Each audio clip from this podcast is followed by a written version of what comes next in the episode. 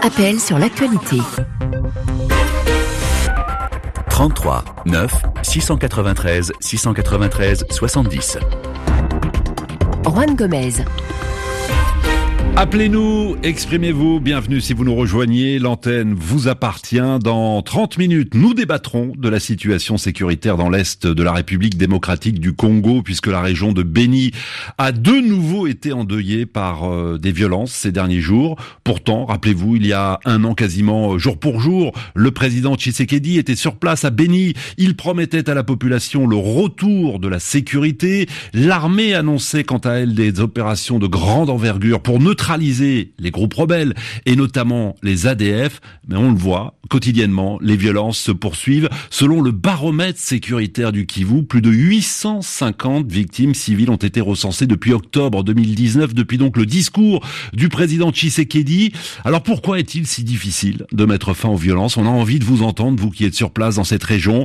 Quelle doit être désormais la stratégie face aux rebelles? 33 9 693 693 70 et vous continuez évidemment à nous envoyer vos commentaires, vos témoignages sur nos réseaux sociaux, notamment la page Facebook de l'émission. Quelques-uns d'entre vous nous ont écrit de béni. On fait le maximum évidemment pour euh, vous recontacter au plus vite et vous donner la parole dans une demi-heure. Mais d'abord, vos questions à la rédaction de RFI et nous allons commencer avec un sujet qui forcément, forcément intéresse la diaspora africaine installée en Europe. Hassan, bonjour. Oui, bonjour Juan. Vous êtes à Dakar, au Sénégal. Soyez le bienvenu, nous vous écoutons. Le groupe bancaire EcoBank, présent dans une trentaine de pays africains, vient de lancer un service de paiement numérique entre l'Europe et l'Afrique qui s'appelle Rapid Transfer International. Mhm.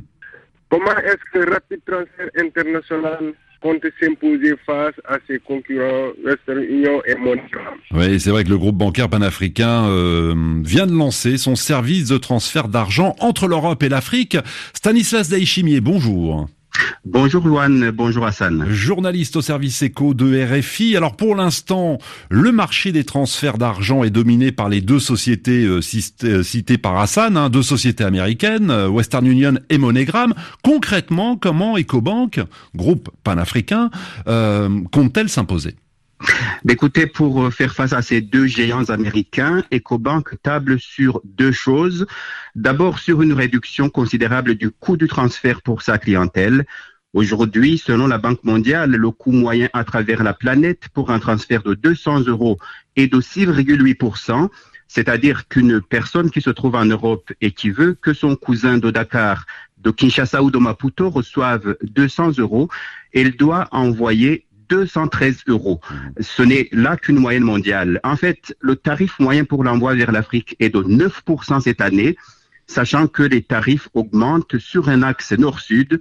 Il est moins élevé vers l'Égypte ou le Maroc et plus élevé vers l'Afrique de l'Est et l'Afrique australe. Donc, si je comprends bien, Stanislas Daéchimier, Rapide Transfert International va proposer de réduire les coûts du transfert pour sa clientèle.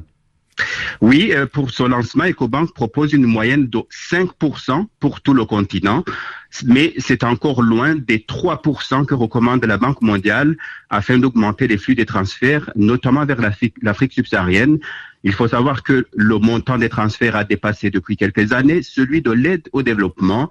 Et la seconde chose sur laquelle table EcoBank pour son service de transfert d'argent, c'est sa présence, Erwan, dans 33 pays africains. Oui, EcoBank opère dans 33 pays africains et cette présence est incontestablement un atout pour le groupe. Oui, elle est importante et même capitale parce que dans le coût du transfert d'argent, il y a aussi les frais de change qui entrent en jeu. Et comme EcoBank travaille avec les monnaies des pays dans lesquels elle est implantée, il est aux premières loges pour repérer les possibilités qui lui sont offertes pour réduire les coûts du transfert. Effectivement. Hassan, vous avez une dernière question à poser à Stanislas Daïchimier. Oui, bien sûr. Est-ce que EcoBank a le projet à plus long terme d'étendre ce service aux échanges entre l'Afrique et d'autres continents? Oui, puisque rappelons-le, pour l'instant, EcoBank ne cible que la diaspora africaine installée en Europe. Quid des transferts États-Unis-Afrique, Asie-Afrique? Eh ben, alors, Asie-Afrique, pour l'instant, non, mais bien évidemment, euh, c'est en tout cas ce que disent les responsables de la banque qui ont œuvré pour le lancement de Rapid, Rapid Transfert International. mais il se concentre pour l'instant sur les transferts d'argent de la diaspora africaine vivant en Europe vers l'Afrique. Rapid Transfer s'intéresse beaucoup, par exemple, aux Nigérians et aux Anglais d'origine nigériane installés au Royaume-Uni, à tous les Africains francophones, anglophones et hispanophones vivant en France, en Italie et en Espagne, pour ne parler que de ces quatre pays européens. Il y a bien sûr les diasporas des pays comme l'Allemagne ou encore le Portugal. Le groupe EcoBank s'intéressera plus tard aux transferts envoyés du Canada et des États-Unis vers l'Afrique subsaharienne, selon le directeur général d'EcoBank International, Ibrahim Diouf. Donc, pour l'instant, il ne vise, il ne le le, nord-américain en mmh. premier lieu. Donc pour l'Asie, ce sera pour plus tard. Un peu de patience donc. En tout cas, ça représente une véritable manne financière puisque les flux financiers de la diaspora à destination de l'Afrique du Sud s'élevaient en 2018, tenez-vous bien, à 46 milliards de dollars. 46 milliards de dollars. Hassan, a-t-on répondu à vos questions? Oui, la question a été bien répondue, Et on remercie donc euh, Stanislas Daïchimier du service éco de RFI. Bonne journée à tous les deux. 9h16 ici à Paris. On repasse au standard avec des questions sur les combats qui se déroulent dans la région éthiopienne du Tigré. Fabrice, bonjour. Bonjour Juan et bonjour à tous les auditeurs de la RFI. Vous nous appelez du nord-est du Tchad. Exactement, précisément à Mdiaras. Très bien, soyez le bienvenu, nous vous écoutons. Alors, cela fait deux semaines que l'armée fédérale éthiopienne s'oppose aux forces du TPLF de la région dissidente du Tigré. Alors, Rouen, comment expliquer que les TPLF soient assez équipés et entraînés pour faire face à l'armée nationale éthiopienne? Hmm. Bonne question que vous vous posez, hein, Fabrice. C'est vrai que pour l'instant, il est difficile de savoir concrètement ce qu'il se passe sur le terrain, puisque cette région du nord de l'Éthiopie euh, reste coupée du monde. Noé Oché-Baudin, bonjour. Bonjour. Correspondant de RFI à Addis Abeba, que sait-on de la force de frappe euh, du Front de libération des peuples du Tigré qui affronte donc l'armée fédérale éthiopienne depuis maintenant un peu plus de deux semaines? Alors il y a déjà certaines thèses selon lesquelles le TPLF serait soutenu par des par des puissances étrangères. Je pense qu'on peut euh, tout de suite écarter cette hypothèse. Cette hypothèse, pardon. C'est une des rares choses dont on peut être sûr dans ce conflit, car comme vous l'avez dit, c'est une guerre qui se déroule loin des regards, parce que le Tigré est coupé du monde, sans communication possible, ni d'accès pour les humanitaires et les journalistes. Euh, donc chaque information est à prendre au conditionnel.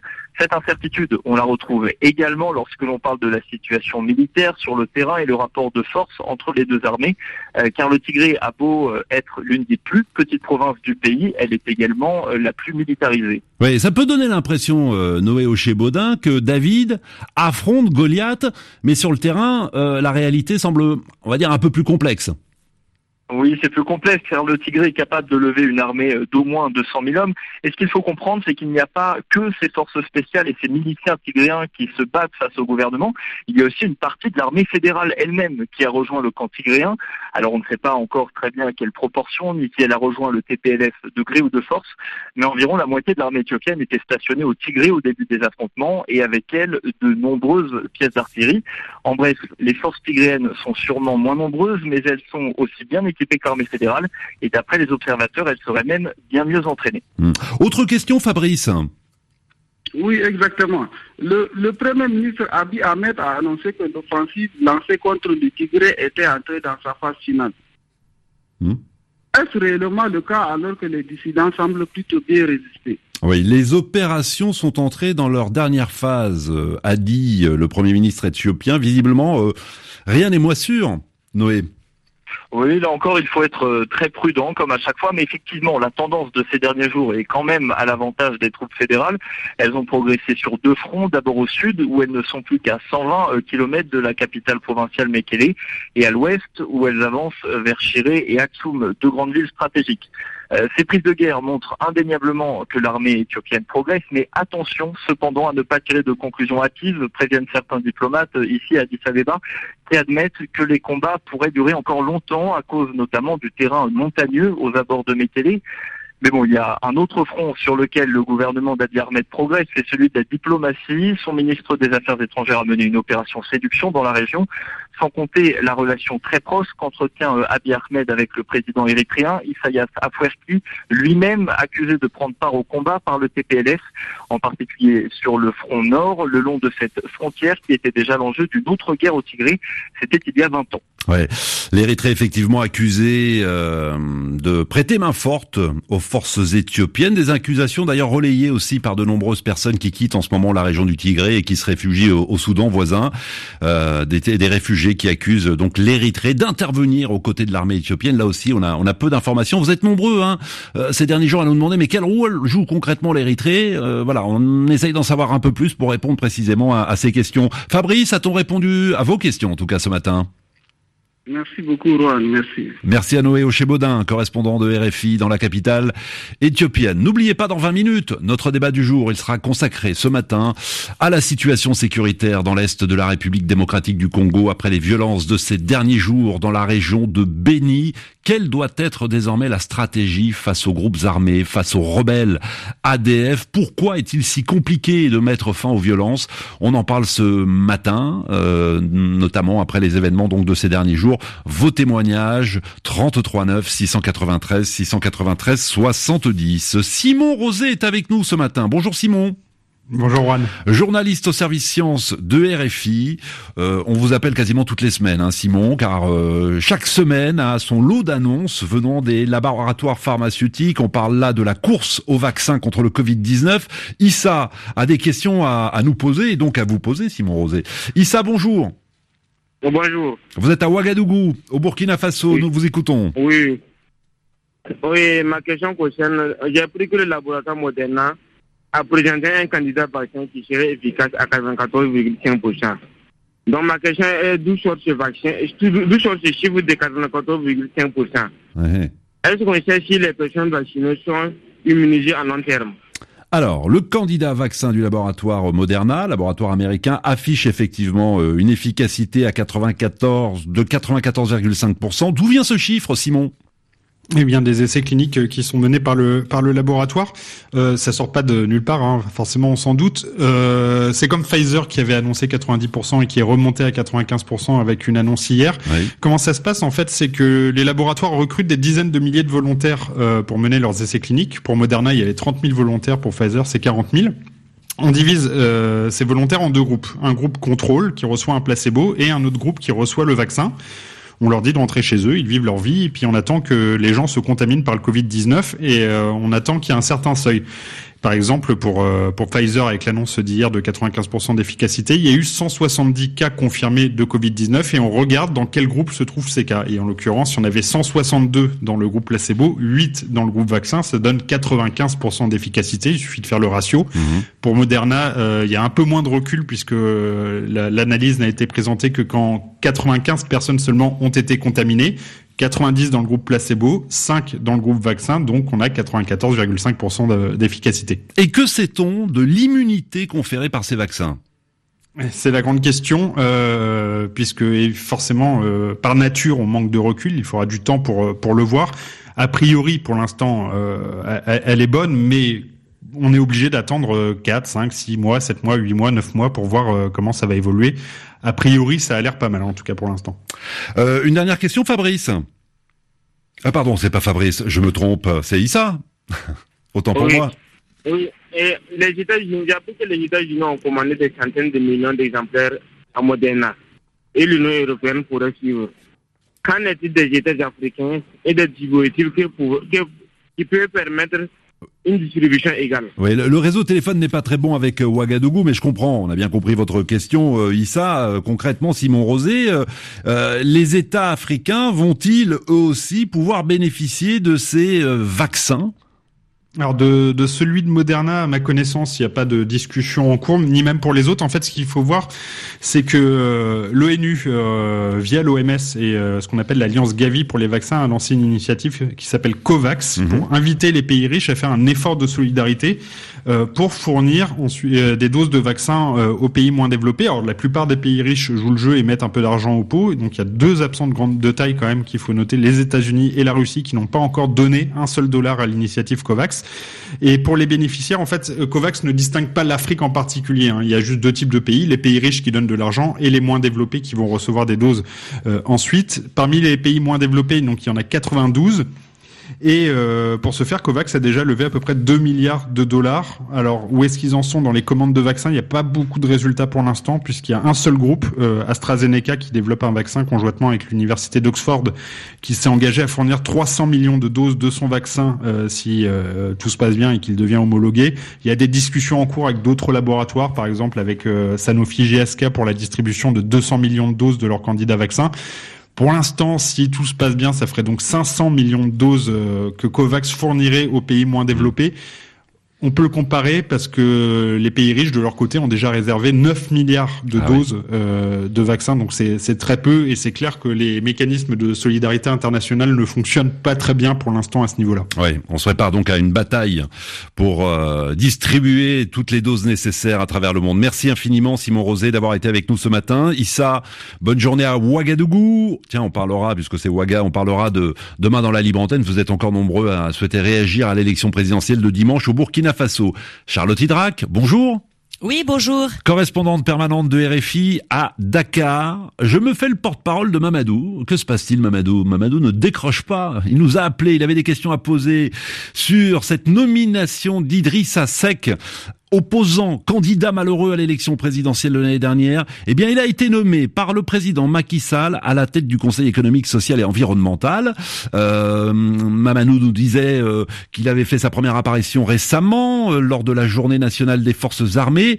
Et Mamadou veut savoir si euh, Idrissa Seck et son parti sont désormais membres de la majorité présidentielle. Ont-ils rejoint la majorité présidentielle, Charlotte? Alors question qui tombe euh, à pic puisque Idriss Seck sera installé là euh, tout à l'heure cérémonie euh, à partir de 10 heures temps universel à la tête de ce Conseil économique, social et, et environnemental. Fin de la parenthèse. Donc pour cette question, oui, on peut considérer que que Réumi, le parti d'Idriss Seck a, a, rejoint la majorité présidentielle puisque donc son patron a été nommé par décret de Macky Sall, donc il est bien au cœur du système hein, dans le dispositif présidentiel. Et puis on peut rappeler aussi que deux membres du parti Réumi ont été nommés ministres dans le nouveau gouvernement euh, remanié.